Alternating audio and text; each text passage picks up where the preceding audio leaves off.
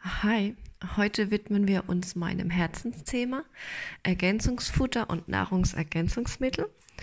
Und was hat eine Über- oder Unterversorgung damit zu tun?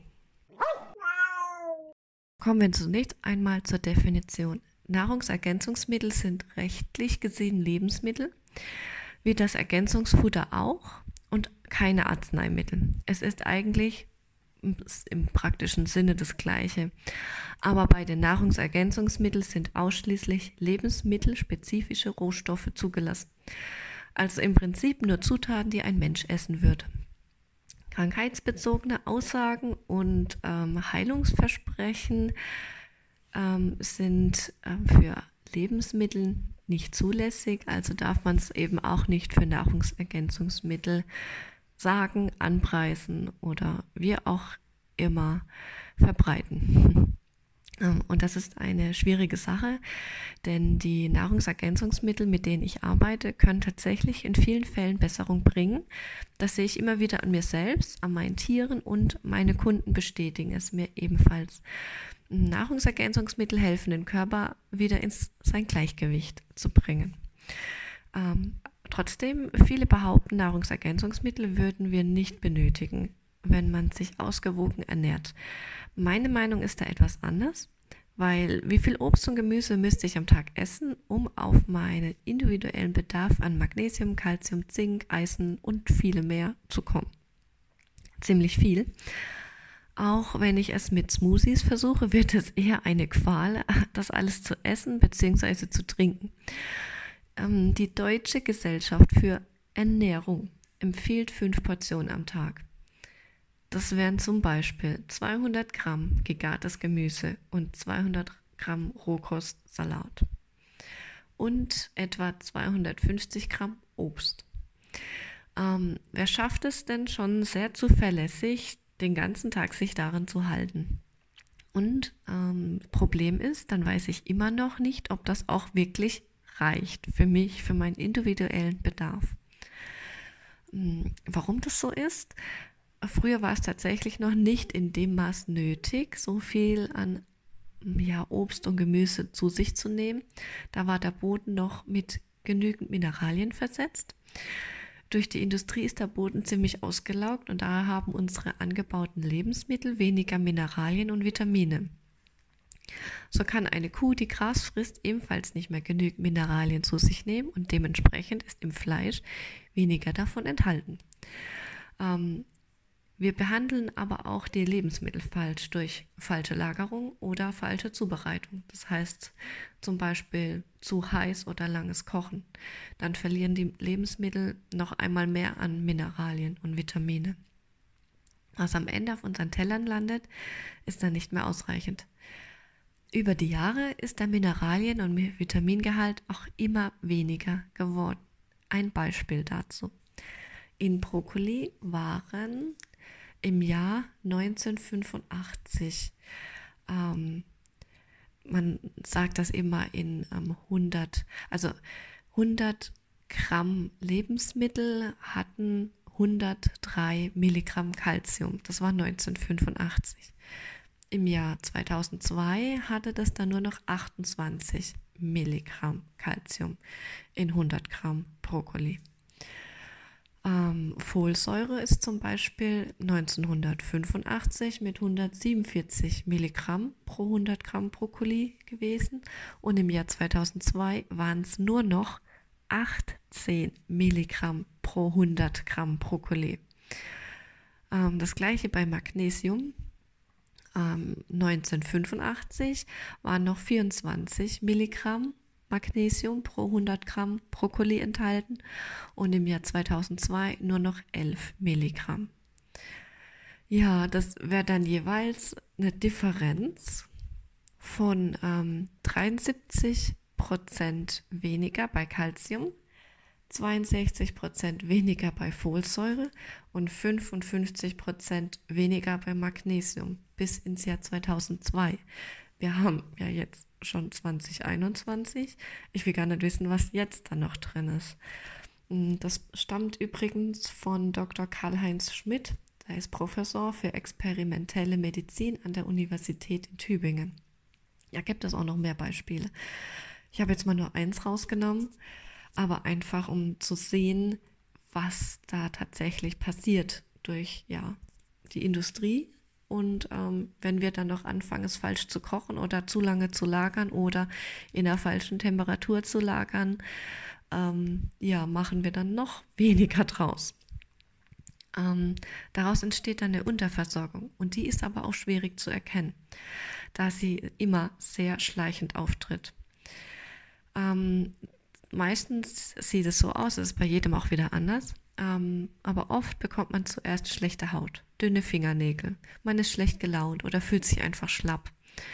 Auf langer Sicht entstehen dann poröse Knochen, ein Hörsturz oder ein Herzinfarkt.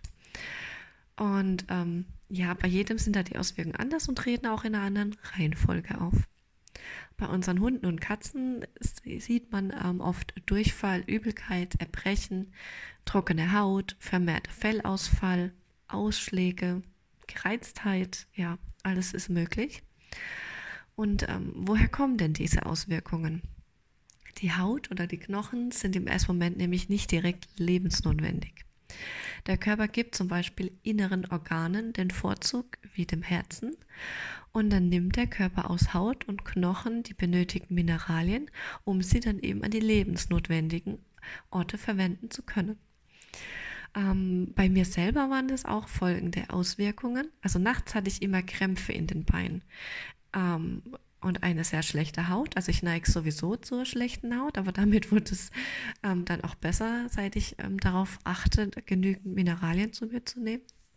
Ich hatte sehr dünne Fingernägel, die waren fast wie Papier und auch eine erhöhte Magensäure.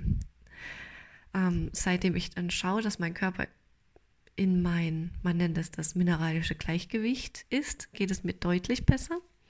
Vorher sind mir auch oft Wörter nicht eingefallen. So mitten im Satz hat mir dann plötzlich einfach ein Wort gefehlt. Das hatte ich gerade noch und dann war es weg.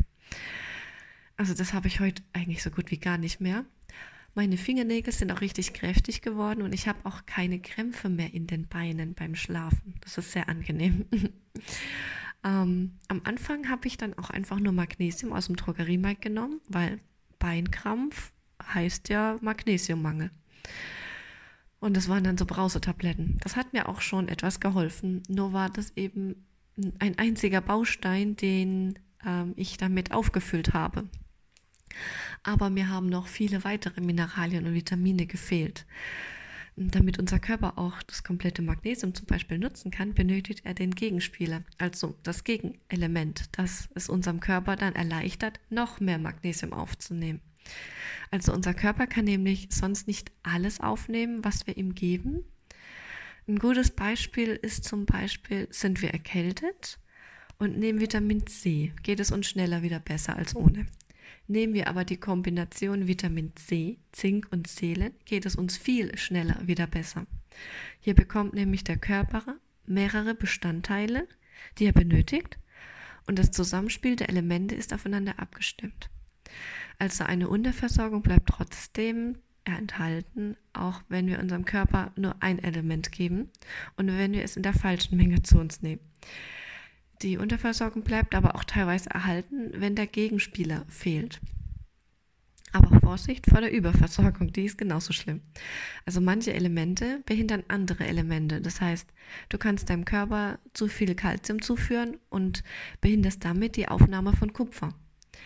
Vitamin D wiederum begünstigt die Aufnahme von Kalzium also kann es auch sein, du nimmst zu viel Vitamin D auf und löst damit eine Unterversorgung bei Kupfer aus.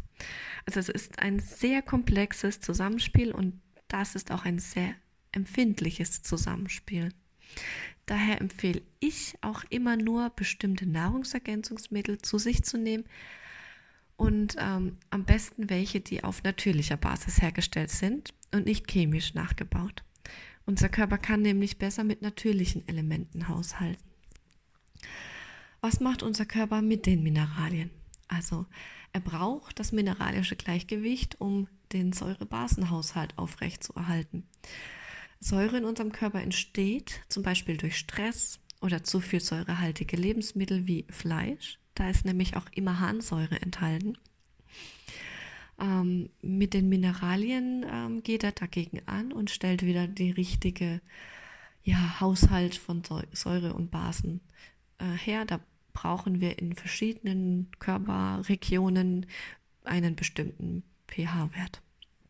Du kannst deinen Körper damit unterstützen, indem du zum Beispiel mehr basische Lebensmittel isst, wie Banane oder Mango. Und ähm, gerade jetzt unter einem Ungleichgewicht leidet auch unser Immunsystem. Wir werden einfach häufiger krank. Also ich werde immer nur einmal im Jahr krank und das ist immer dann in der Übergangszeit von Sommer in Winter.